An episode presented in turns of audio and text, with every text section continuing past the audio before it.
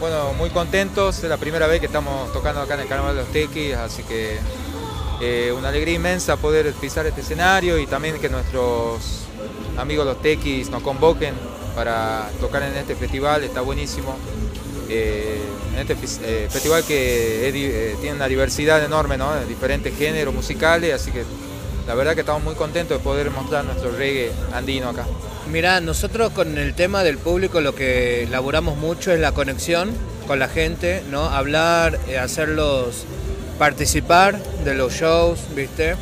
Eh, y somos muy cercanos también al público. Eso creo que es una parte buena de la banda, ¿no?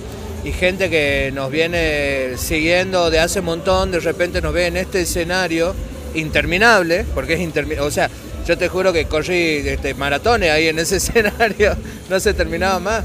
Entonces también es una cuestión creo que tiene que ver con este, la evolución de la banda, también con ser perseverantes, ¿no? Viajar, viajar a un lado, viajar al otro, tocar acá un montón, tocar un montón en otros lugares. O sea, no, no aflojar, porque la banda no afloja. En realidad eso es lo, que tiene una característica de la yugular, es que no afloja, ¿viste?